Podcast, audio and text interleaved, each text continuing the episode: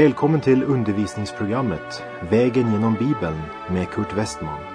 Och på denna vandring genom Bibeln befinner vi oss nu i tredje Mosebok.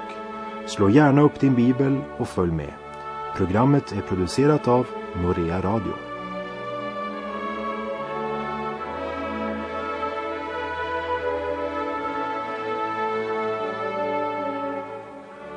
I förra programmet så vandrade vi vägen genom de 14 första verserna i tredje Moseboks 23 kapitel.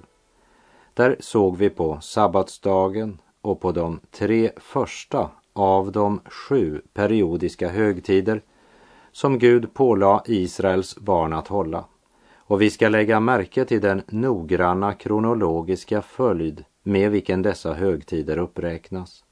De tre första högtiderna var först påsken som talade om korsfästelsen och Kristi död. Den andra var det osyrade brödets högtid, verserna 6 till 8, som talade om det troendes gemenskap som bygger på Jesu Kristi försoning. Och det tredje, förstlingaskörden 9 till 14, som talade om Kristi uppståndelse. I det här programmet ska vi se på de fyra sista av högtiderna. Och vi har nu kommit till den fjärde högtiden som är pingsthögtiden och som talar om den helige ande som utgjutes för att döpa det troende till en kropp och för att bevara församlingen fram till Jesu Kristi dag. Vi bör kanske nämna att namnet pingst hör egentligen inte hemma i det gamla testamentets tid. Det är inte förrän i det nya testamentet vi finner namnet pingst använt om denna högtid.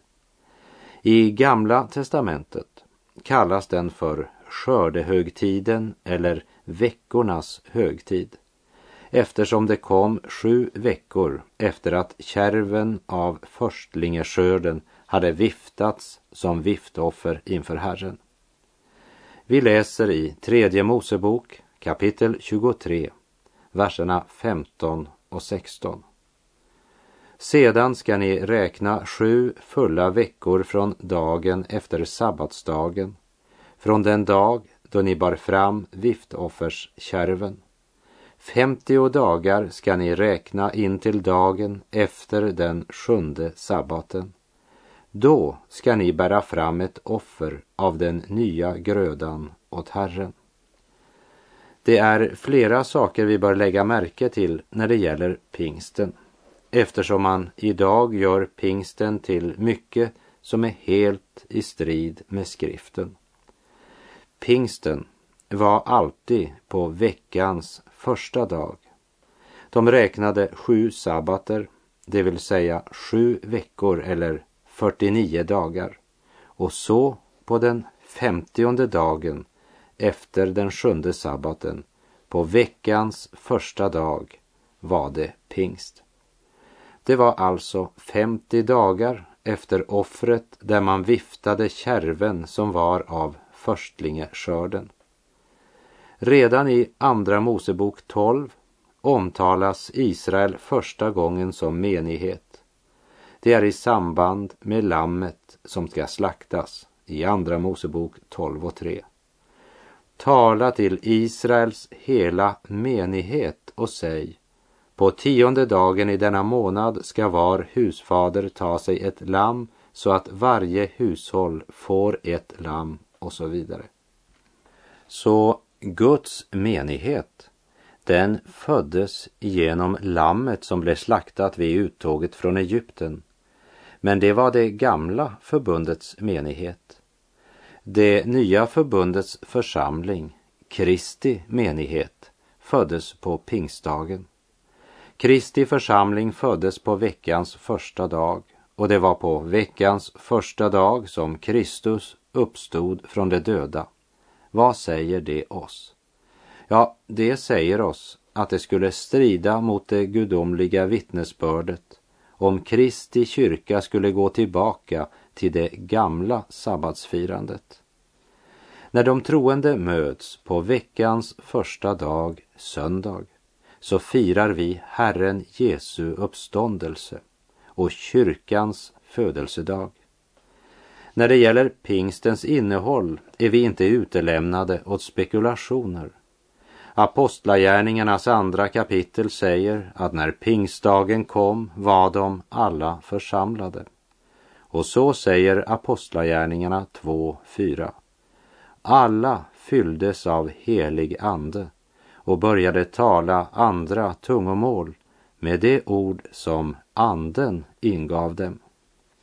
Orden när pingstdagen kom betyder inte ett visst klockslag, men det betyder att det som blev givet i tredje Mosebok nu blivit uppfyllt.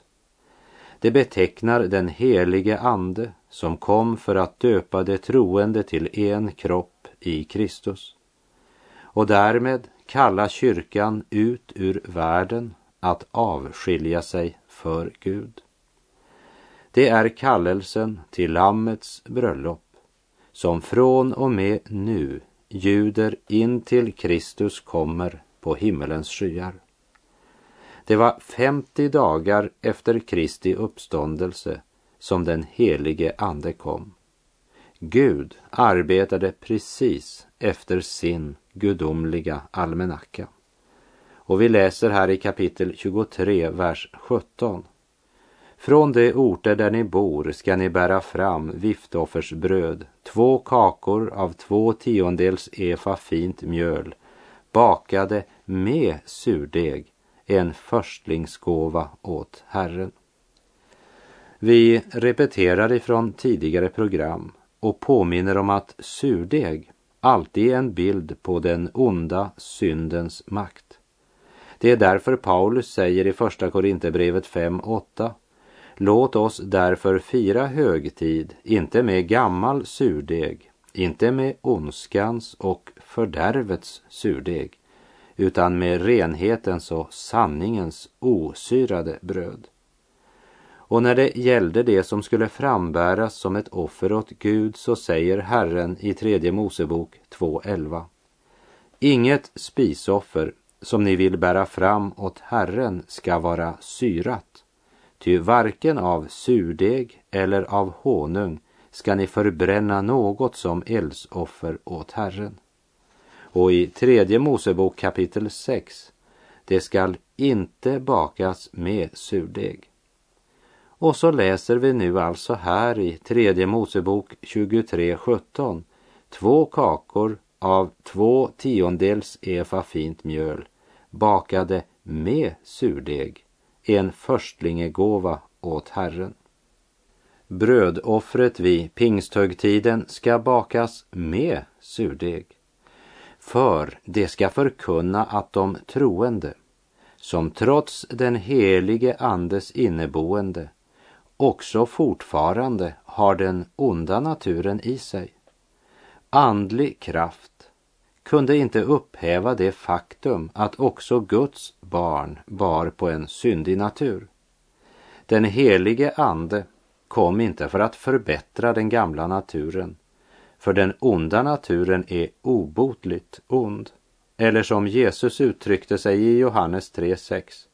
Det som har fötts av kött är kött och det som har fötts av ande är ande.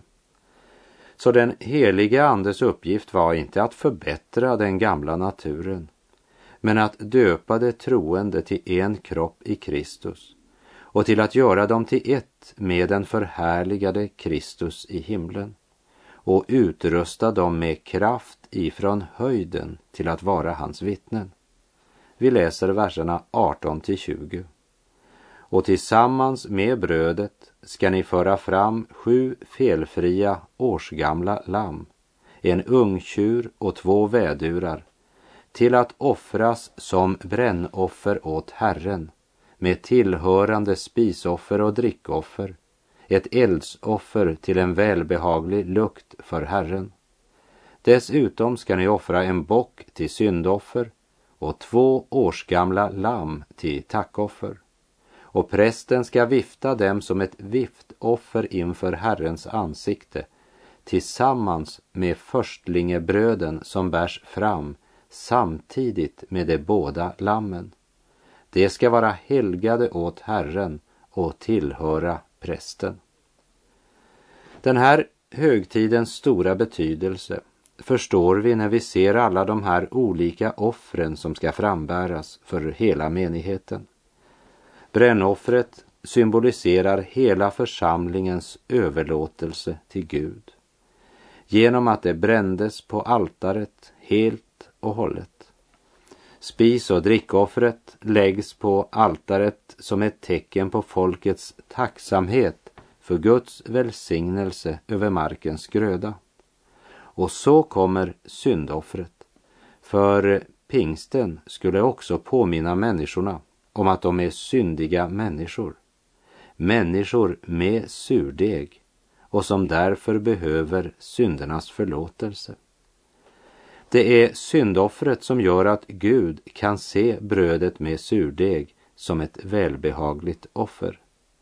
Det är intressant att se hur Herren genom de här förebilderna ger dig och mig kunskap om några av livets största sanningar. Han använder hellre bilder än kalla teologiska termer. Och vidare i vers 21. Och till denna samma dag ska ni utlysa en helig sammankomst att hållas av er. Ingen arbetssyssla ska ni då göra. Detta ska vara en evig stadga för er från släkte till släkte, var ni än är bosatta. Den här dagen skulle de vila från sitt arbete och alla sina gärningar. Och det är just vad både du och jag gör när vi kommer till Kristus. I Titus brev kapitel 3 står det, men när Guds, vår frälsares godhet och kärlek till människor blev uppenbara, räddade han oss, inte därför att vi gjort några rättfärdiga gärningar, utan därför att han är barmhärtig. Och han gjorde det med det bad som återföder och förnyar genom den helige Ande. Genom Jesus Kristus, vår frälsare, har han låtit Anden strömma över oss för att vi genom Guds nåd ska bli rättfärdiga och så som det är vårt hopp vinna evigt liv. Vi läser tredje Mosebok 23, vers 22. Och när ni inbärgar skörden av ett land ska du inte skörda in till yttersta kanten av din åker. Inte heller ska du göra någon axplockning efter din skörd. Du ska lämna detta kvar åt den fattige och åt främlingen. Jag är Herren, er Gud. Mitt i högtidsfesten och firandet så skulle Israels barn inte glömma främlingen och den fattige en naturlig och praktisk konsekvens för alla troende. Vi är frälsta endast av nåd. Men vi är kallade att ge ordet om Jesus vidare genom att hjälpa den som lider nöd. Kyrkan ska inte engagera sig i ett socialt arbete där man inte samtidigt också förkunnar evangeliet rent och klart. Med evangeliet följer ofrånkomligt ett socialt ansvar. Läs Matteus kapitel 25, verserna 31 till 46, där Jesus talar om den yttersta domen och där han till det rättfärdiga säger Jag var hungrig och ni gav mig att äta. Jag var törstig och ni gav mig att dricka. Jag var hemlös och ni tog hand om mig. Den rättfärdige har ett socialt ansvar och det får en praktisk konsekvens i hans vardag. Han ger den hungrige mat, sa Jesus om de rättfärdiga.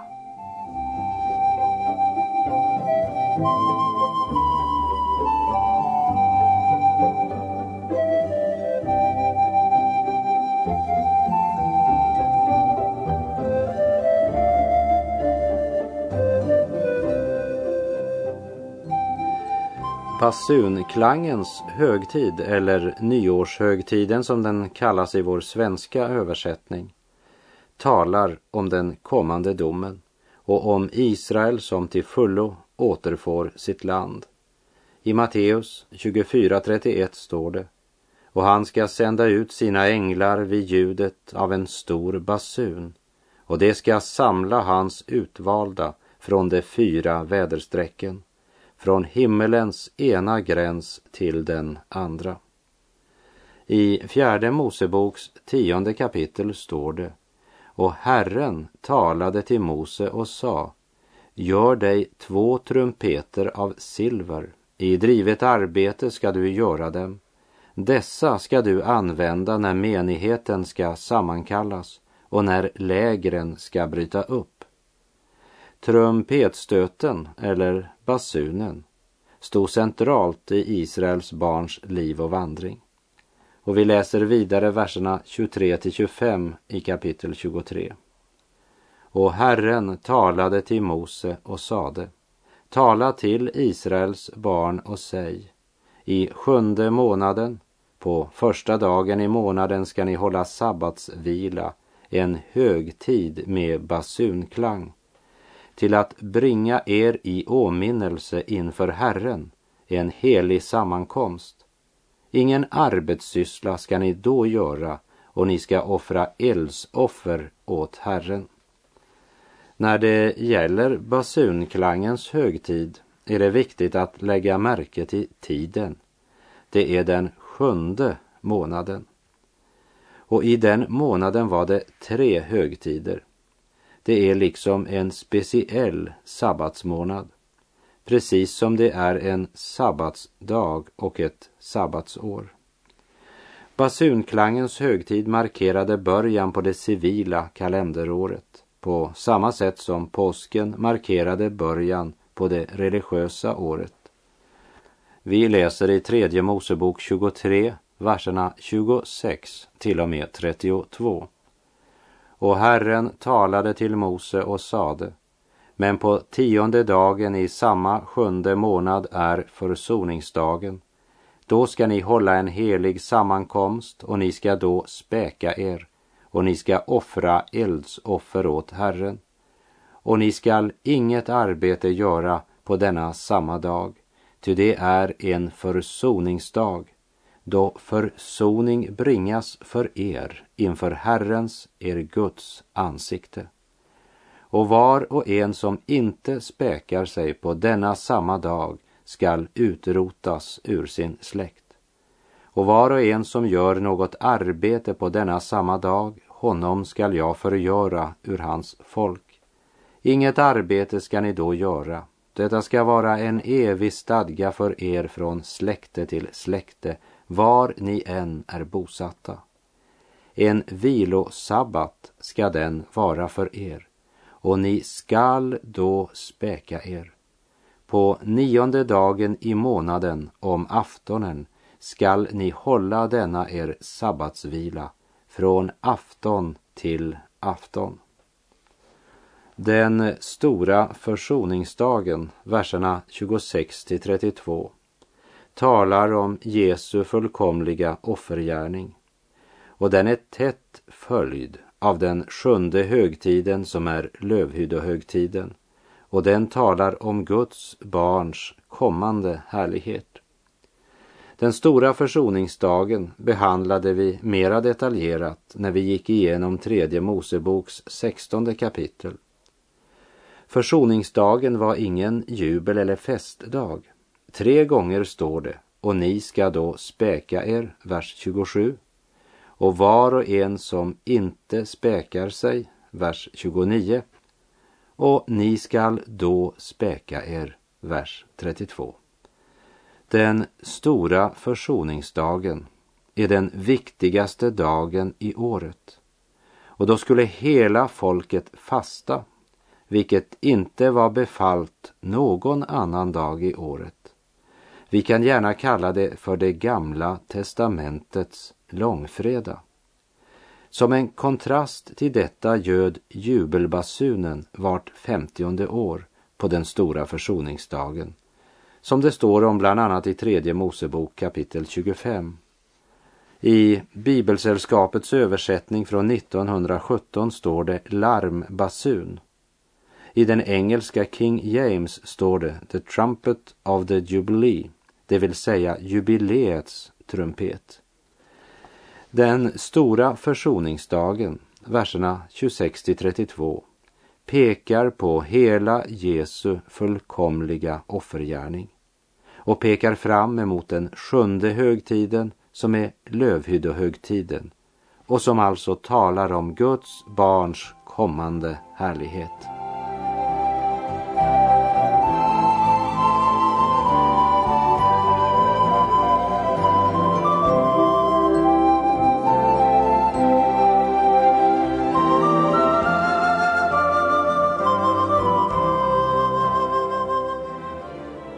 Tredje Mosebok 23, verserna 33 till och med 36. Och Herren talade till Mose och sade, tala till Israels barn och säg, på femtonde dagen i samma sjunde månad är Herrens lövhyddohögtid i sju dagar. På den första dagen ska man hålla en helig sammankomst. Ingen arbetssyssla ska ni då göra i sju dagar ska ni offra eldsoffer åt Herren. På den åttonde dagen ska ni hålla en helig sammankomst och ska offra eldsoffer åt Herren. Då är högtidsförsamling. Ingen arbetssyssla ska ni då göra. Lövhyddohögtiden är den tredje festen eller högtiden i den sjunde månaden. En minneshögtid och samtidigt en profetisk högtid som pekar fram emot det som skulle komma. Den firades bara några dagar efter den stora försoningsdagen som minneshögtid. Så talar den om Israels barns vandring i öknen då de bodde i tält eller hyddor. Vi kallar det för lövhyddofesten Därför att det i vers 40 står att de ska ta kvistar av palmer och grenar av lummiga träd och av pilträd och ska så vara glada i sju dagar inför Herrens, er Guds ansikte. Högtiden ska påminna om Herrens välgärning mot dem då han förde dem frälsta genom öknen. Samtidigt var den sju dagar långa festen en glädjefest i tacksamhet över en välsignad och rik skörd. Och vi läser verserna 37 till 44. Dessa är Herrens högtider, vilka ni ska utlysa som heliga sammankomster och på vilka ni ska offra eldsoffer åt Herren, brännoffer och spisoffer, slaktoffer och drickoffer, varje dag det för den dagen bestämda offren. Detta förutom Herrens sabbater och förutom era övriga gåvor och förutom alla era löftesoffer och förutom alla era frivilliga offer som ni ger åt Herren. Men på femtonde dagen i sjunde månaden när ni inbärgar avkastningen av landet ska ni fira Herrens högtid i sju dagar.